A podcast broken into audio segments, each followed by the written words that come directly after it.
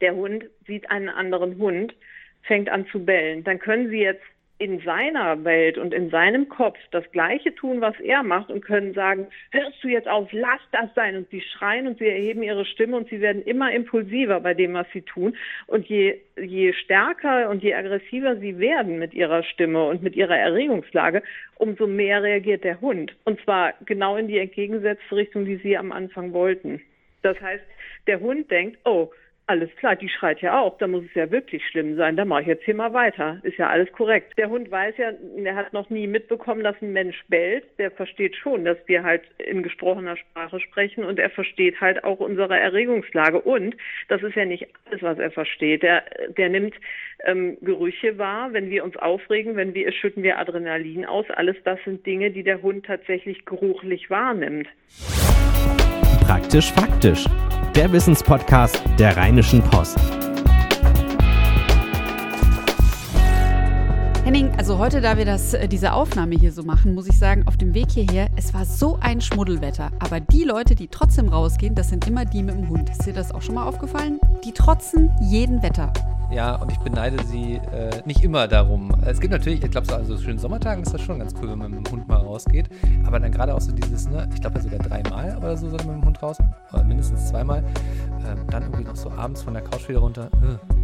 Aber es spricht echt dafür, wie sehr man sein Tier irgendwie lieben muss, wenn man sich dann, eine Freundin von mir hat mir jetzt erzählt, sie trägt tatsächlich jetzt immer Skiunterwäsche, wenn sie morgens um sechs mit dem Hund rausgeht. Also ähm, da ist irgendwie eine große Liebe für das Tier da, aber es ist ja auch das zweitbeliebteste ähm, Haustier Deutschlands und deswegen haben wir gesagt, darüber müssen wir mal sprechen, im praktisch faktisch dem Wissenspodcast und haben uns eine Expertin ans Telefon geholt. Sie heißt Nicole Wagner ähm, ist IHK-zertifizierte Hundetrainerin. Und äh, erstmal herzlich willkommen, schön, dass Sie dabei sind. Vielen Dank. Äh, wir wollen mit Ihnen ein bisschen drüber sprechen, ähm, wenn man nun einen Hund hat, wie geht man eigentlich richtig mit ihm um? Also was kann man falsch machen, ähm, was kann man richtig machen im besten Fall? Ähm, und eine Sache, die, also ich bin selber kein Hundebesitzer. Ähm, ich hatte äh, früher mal eine Katze, aber das ist auch alles. Ich kann gut, gut mit Hunden, aber naja. Ähm, aber was ich jedenfalls irgendwann mal gelernt habe, ist, dass man eigentlich mit Hunden gar nicht so viel reden sollte, sondern ihnen eigentlich nur klare Kommandos geben sollte. Und wenn ich das jetzt mal damit vergleiche, wie viele Menschen, glaube ich, mit ihrem Hund umgehen, die reden die ganze Zeit mit ihm. Ähm, wie mit einem erwachsenen Menschen quasi oder mit einem Kind auch. Ähm, ist, ist das richtig? Kann man da viel falsch machen, wenn man so viel redet? Ja, also es, man muss ja immer unterscheiden. Ist es eine Situation, wo, wo man mit seinem Hund zum Beispiel zu Hause ist und man jetzt gerade vielleicht mal keinen anderen Gesprächspartner hat und dem Hund gerade erzählt, wie doof das Essen jetzt schmeckt? Geht ja auch. Ein Hund ist ja tatsächlich auch ein Sozialpartner. Aber wenn man tatsächlich mit dem Hund unterwegs ist und der soll wirklich klare Signale befolgen, dann ist die Aussage tatsächlich klare Signale. Also wenn ich dem Hund ein Signal gebe, dann sollte das für ihn so klar wie deut so klar wie möglich sein. Also das heißt, es ist immer das gleiche Wort und es wird in der Regel zumindest am Anfang auch immer mit dem gleichen Handzeichen verbunden, solange bis er es gelernt hat. Da direkt die Frage, weil ich, das ist auch so eine Sache, die ich irgendwann mal im Internet gelesen habe, dass das Reden gar nicht so wichtig ist, sondern vielmehr die Handgeste. Aber wenn ich Sie richtig verstehe, ist beides wichtig. Mm, naja, also für den Hund ist tatsächlich die Geste das erste Signal, wo er darauf reagiert. Körpersprache, Hunde sind ja, stammen ja vom Wolf ab. Und ähm, diese Tiere, also alle Kaniden, also alle Hundeartigen, ähm, kommunizieren ja ganz extrem über die Körpersprache. Das fängt bei der Ohrenstellung an. Das ist die, die ähm, Rutenhaltung, das ist die gesamte Körperhaltung, ob die Beine durchgedrückt sind, ob der Hund locker steht, ob der Schwanz, also die Rute halt hoch ist, also angespannt ist, ob sie locker ist, ob, ob äh, die Stirn gekräuselt ist oder nur die Nase gekräuselt ist, die letzten angezogen, sowas halt. Alles das spielt damit rein. Und Hunde sind von ihrer, von ihrer Geschichte her wirklich darauf programmiert, Körpersprache zu lesen, ganz egal, ob das bei den Artgenossen ist oder halt eben bei ihrem Sozialpartner Mensch. Und dementsprechend reagieren sie auch als erstes auf die Körpersprache. Und Hunde verstehen ja die menschliche Sprache, also das gesprochene Wort nicht im Sinn, aber man kann sie natürlich dahingehend trainieren, dass sie es verstehen. Also das heißt, dass ein Wortlaut äh, etwas auslöst. Quasi ganz klassische Konditionierung, oder? Ja, jein. Also die, die Abfolge in einem Training wäre zum Beispiel, dass man dem Beispiel, man möchte dem Hund gerne Sitz beibringen. Dann gibt es da diese wunderschöne Handbewegung, wo man in, in, in der Regel ein Deckerchen, also ein Hundekeks oder irgendetwas, was der Hund toll findet, zwischen Daumen und Zeigefinger einklemmt, den, äh, Entschuldigung, zwischen Daumen und Mittelfinger einklemmt, den Zeigefinger gerade streckt, als wenn man halt so, ne, jemandem eine, eine Geste macht und was zeigen will. Und diese, mit dieser Geste das Leckerchen über den Hund des Kopfes führt. Und er wird zwangsweise mit dem Kopf hinterhergehen, der Geste folgen und sitzt dann irgendwann auf seinem Hintern. Und das ist der Punkt, wo man halt bestätigt, das hast du prima gemacht. Da ist dann halt prima oder fein das Signal für den Hund. Dann gibt es den Keks. Und er wird diese Bewegung verbinden mit dem Handzeichen, die ich ihm gegeben habe. Und nach ein paar Versuchen, wenn er diese Bewegung automatisiert hat, dann ist kein Leckerchen mehr in der Hand, sondern nur noch das Zeichen sichtbar. Und wenn er dieses Signal wiederum fehlerfrei ausführen kann, vier von fünf Mal, sage ich jetzt mal zum Beispiel, dann würde man hingehen und würde, bevor man das Handzeichen gibt, das Wort Sitz sagen. Also die Abfolge wäre dann in der Konsequenz, ich sage Sitz, halte ihm dann den Zeigefinger hin und er setzt sich. Und daraus lernt der Hund irgendwann, das Wort Sitz ist das, worauf ich reagiere. Das heißt, also das Wort prima oder fein, das sind ja sehr kurze, wie Sie sagen, klare ähm, Signale. Aber mit dem Wort fein zum Beispiel verbinde ich jetzt schon unter Umständen zumindest eine Babystimme. Welche, welche Rolle spielt denn die Stimme bei so einem Signal? Mm, also die, die, ja, die, die Stimme spielt natürlich eine ganz wesentliche Rolle. Wenn ich einen Hund, äh, habe ich eben gerade gesagt, es ist ein Sozialpartner im besten Fall. Und also für den Hund im besten Fall und für den Menschen auch. Und äh, bei einem Sozialpartner, das haben sie auch bei Menschen, sie gehen freundlich mit demjenigen um, wenn sie auf eine positive Beziehung und Bindung aus sind. Und genau das ist hier auch der Fall. Sie können, also diese Babysprache, das kann man jetzt natürlich machen und je quietschiger es ist, umso mehr wird der Hund auch drauf reagieren.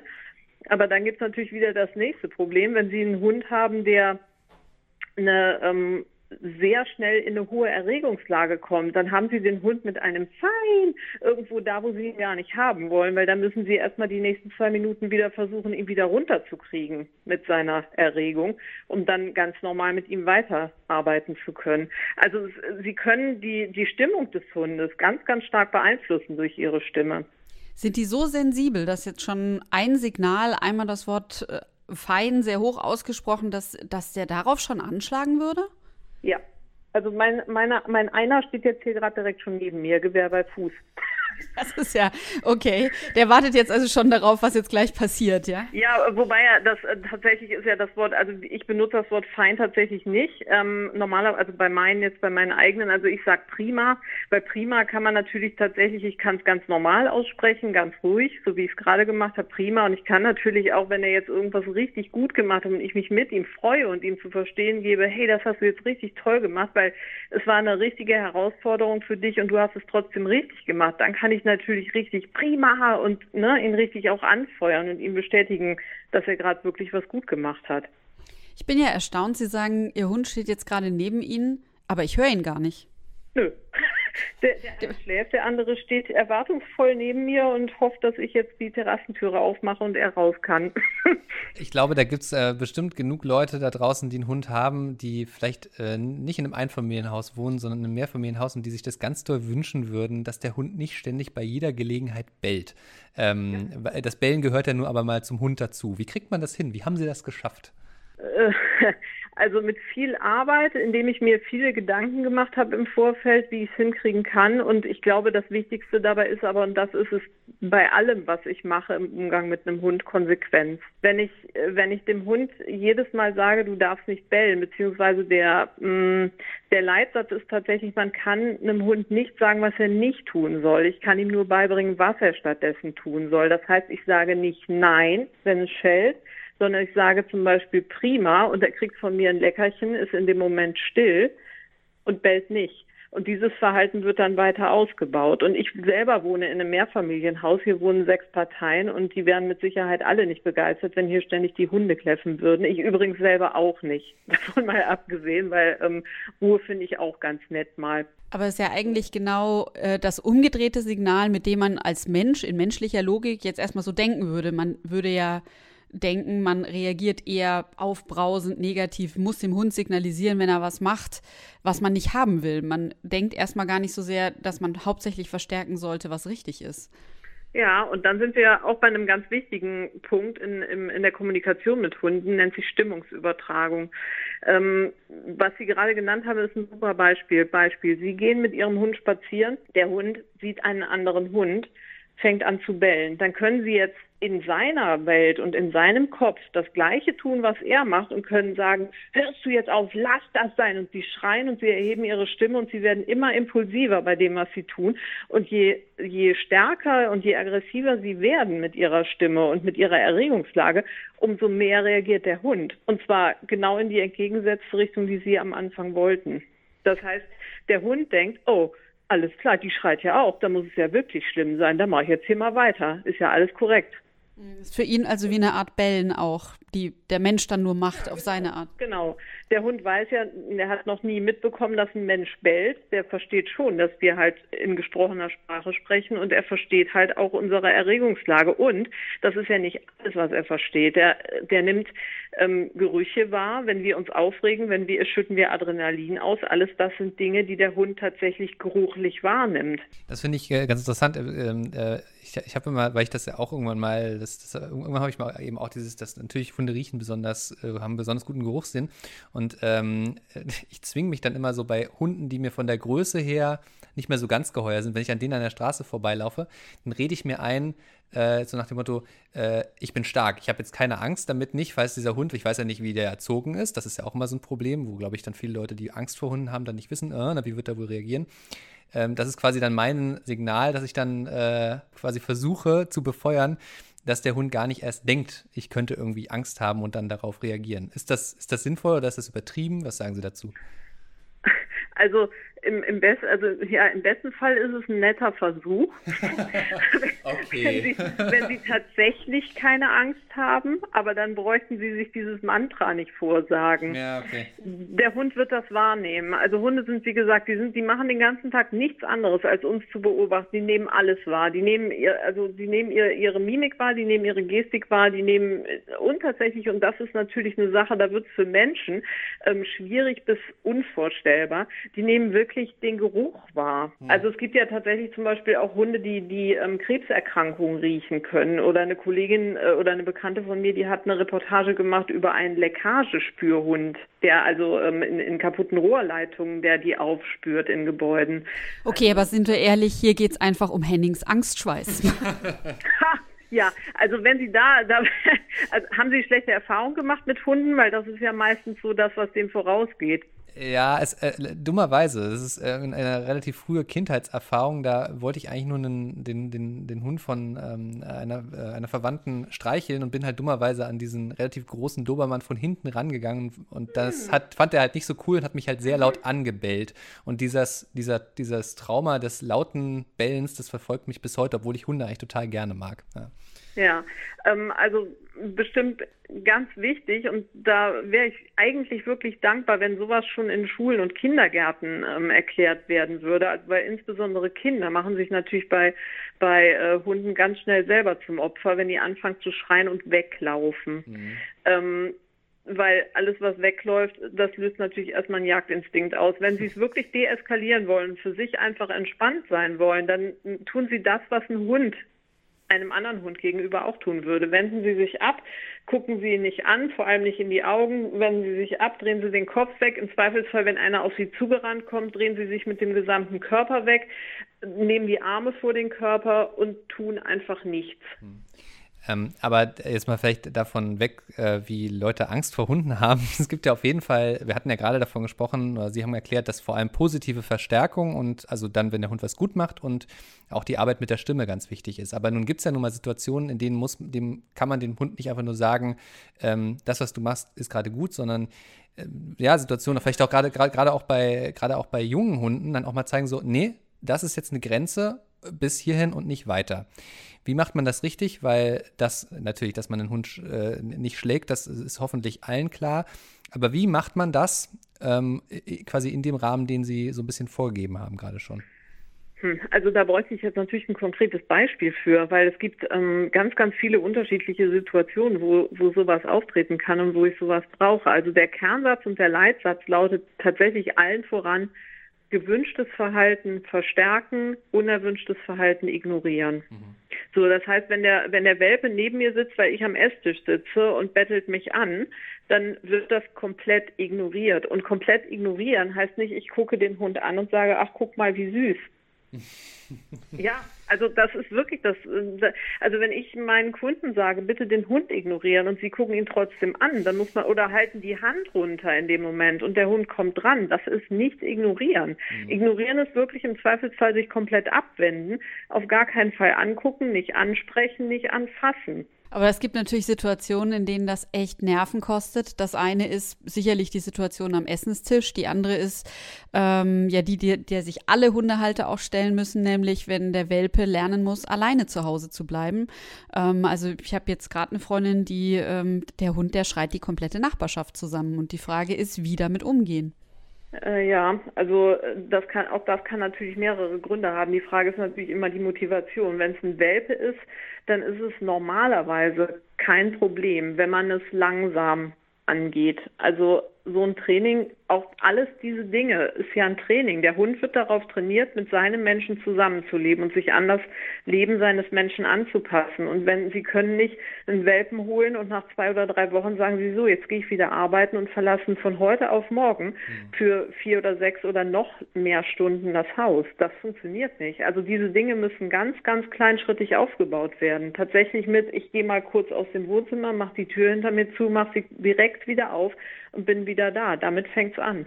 Ist ja dann doch ein bisschen wie bei einem Kind. Ja, gut, also Kinder habe ich nun wiederum nicht, aber bestimmt ist das so. Also da gibt es ganz viele Parallelen. Also ganz besonders die Konsequenz. Ähm, wenn Sie ähm, auch mit, mit diesem Thema mit dem Esstisch, ne? das ist das gleiche wie mit dem Kind im Supermarkt, das schreiend auf dem Supermarktfußboden liegt. Wenn Sie es einmal komplett ignorieren und Sie schaffen das, das einmal durchzuhalten, dann sind sie durch. Dann ist das Thema für immer durch. Mhm. Aber es gibt natürlich schon einen recht gravierenden Unterschied zu Kindern. Das ist, die Kinder werden erwachsen und entwickeln so richtig ihren eigenen Kopf inklusive Sprache und allem drum und dran. Jetzt haben Sie vorhin gesagt, der Hund ist den ganzen Tag damit beschäftigt, quasi sein Härchen zu beobachten und sich auf den zu eichen und darauf zu reagieren. Kann man denn eigentlich noch sagen, ähm, also ist jetzt vielleicht ein bisschen krass formuliert, aber was ist denn mit dem eigenen Charakter von Hunden? Was, was, was, was macht so ein Hund aus? Es muss doch, äh, ist das tatsächlich einfach die Prägung auf sein Härchen oder gibt es da noch was anderes? Also Hunde haben alle, wie sie da sind, ihre ganz eigene Persönlichkeit. Also die zwei, die ich hier gerade liegen habe, die könnten unterschiedlicher nicht sein von ihrem Charakter. Ähm, dass sie Menschen beobachten, das, das ist ja nur ein Teil ihrer Aufgabe. Sie sind draußen unterwegs, sie treffen ihre Hundekumpels im besten Fall. Ähm, haben halt Sozialkontakte mit anderen Hunden, können auch frei rennen. Ähm, das ist ja jetzt, ich sage jetzt mal, das ist ja nicht, dass sie zwangsweise, ähm, wie soll ich sagen, dass sie zwangsweise nur auf ihr, auf ihren Menschen gepolt sind. Sowas gibt's natürlich auch, aber das, äh, das geht dann wiederum einher mit der Persönlichkeit des Hundes. Kommen wir nochmal zum Thema Nein sagen oder zum Thema deutlich machen, so nicht. Ähm, das, das, bei dem, äh, das mit dem Esstisch habe ich verstanden, das ist auch relativ einfach umzusetzen, aber was ich mir zum Beispiel nochmal auf das Beispiel vorhin, ähm, äh, ich gehe mit dem Hund Gassi und dann kommt ein anderer, vielleicht viel aggressiverer Hund, weil der nicht so toll trainiert wurde wie meiner, ähm, äh, vorbei. Und dann geht das los und äh, mein Hund lässt sich erstmal davon beeindrucken. Wie kriege ich den dann da wieder runter? Mm, okay, Gegenfrage, ist der andere Hund angeleint oder ist er nicht angeleint? Ja, doch, der ist schon angeleint. Okay, also dann sind wir jetzt bei dem, was ich eben sagte. Sie können dem Hund nur sagen, was er stattdessen tun soll. Und das geht am leichtesten. Er muss ja wissen, wie es in Zukunft werden soll. Das heißt, in so einem Beispiel, nach Möglichkeit führen Sie den Hund an der anderen Körperseite. Also wenn Ihnen jetzt jemand entgegenkommt, der den Hund äh, auf ihrer Seite quasi führt, mhm. dann versuchen sie den Hund so schnell wie möglich an ihre andere, also dem anderen Hund abgewandte Körperseite zu bewegen, halten ihm einen Keks vor die Nase oder irgendetwas, was er so toll findet, dass er aus dieser Motivation heraus locker an dem anderen Hund vorbeigehen kann. Hm. Und dann und damit haben sie alles geschafft. Sie haben die Situation entschärft für ihren eigenen Hund und der andere Hund, dadurch, dass er keinen direkten Augenkontakt aufnehmen konnte, ähm, sollte normalerweise dann auch nicht weiter ins Drohverhalten gehen. Also und dann eben das auch wieder mit der positiven Verstärkung. Aber interessant, ähm, dass, äh, dass das mit diesem Augenkontakt wirklich so ein Ding ist. Das habe ich, äh, das wirklich habe ich als Kind gelernt. Guck einem Hund nie zu lang in die Augen. Das ist ähm, also direkter, direktes in die Augen sehen ist bei Hunden ein ganz, ganz klares Drohsignal. Und wenn da noch verschiedene andere Sachen dazukommen, dann kann das halt wirklich ganz, ganz leicht kippen. Das habe ich noch nie gehört. Wahnsinn. Dieses typische, ähm, was, was ganz, ganz viele Menschen machen, also eigentlich alle diese Dinge, die Menschen tun, wenn sie sich gegenseitig begrüßen. Man guckt sich in die Augen, man nimmt direkt Körperkontakt auf, indem man sich die Hand gibt oder sich sogar umarmt. Alles das ist bei Hunden ein absolutes No-Go. Hunde nähern sich immer an, indem sie halt keinen direkten Augenkontakt haben. Sie gucken immer leicht an dem anderen Hund vorbei, außer sie kennen sich. Ähm, und sie nähern sich niemals frontal dem anderen Hund, sondern immer seitlich. Gibt es denn da noch andere Sachen, die schon fast gegensätzlich sind zwischen Mensch und Hund? Ja, Menschen pinkeln nicht an Bäume. Nein. also ähm, Überbeugen zum Beispiel ist auch bei Hunden ein absolutes No-Go und das macht eigentlich fast jeder.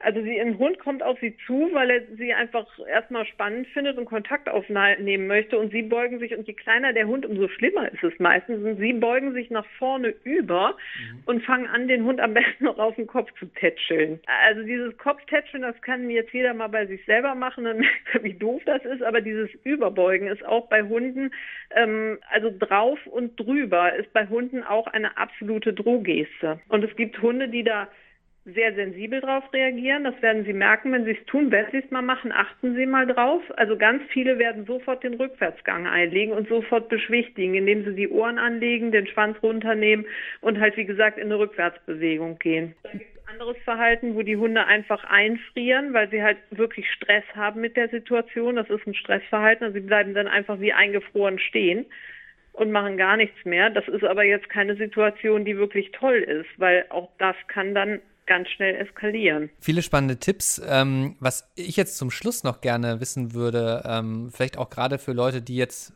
ja irgendwie dann doch vielleicht auch durch unsere Podcast-Folge Lust bekommen haben, sich doch mal mit dem Thema Hund zu beschäftigen, vielleicht dann jetzt doch mal drüber nachdenken. Sie haben uns äh, vor, der, vor der Folge schon empfohlen, wir müssten uns beide mal einen Hund anschaffen ähm, oder ein Haustier anschaffen. Ähm, Gibt es so, ähm, weiß nicht, ob es jetzt die drei oder der eine Tipp ist, den Sie, ähm, naja, jungen Hundebesitzern geben können, ähm, was sie auf jeden Fall machen oder auf jeden Fall nicht machen sollten. Ähm, was ist da so aus Ihrer Sicht das Wichtigste? Sie meinen jetzt vor der Anschaffung eines Hundes oder wenn der Hund schon da ist? Naja, also natürlich sollte man sich äh, klar mit allem schon im Vorfeld beschäftigen. Ähm, es kann, sowohl als auch. Also vielleicht, ähm, woran man denken sollte, bevor man sich einen Hund anschafft und vielleicht aber auch, was man in den ersten Tagen äh, auf jeden Fall richtig machen sollte.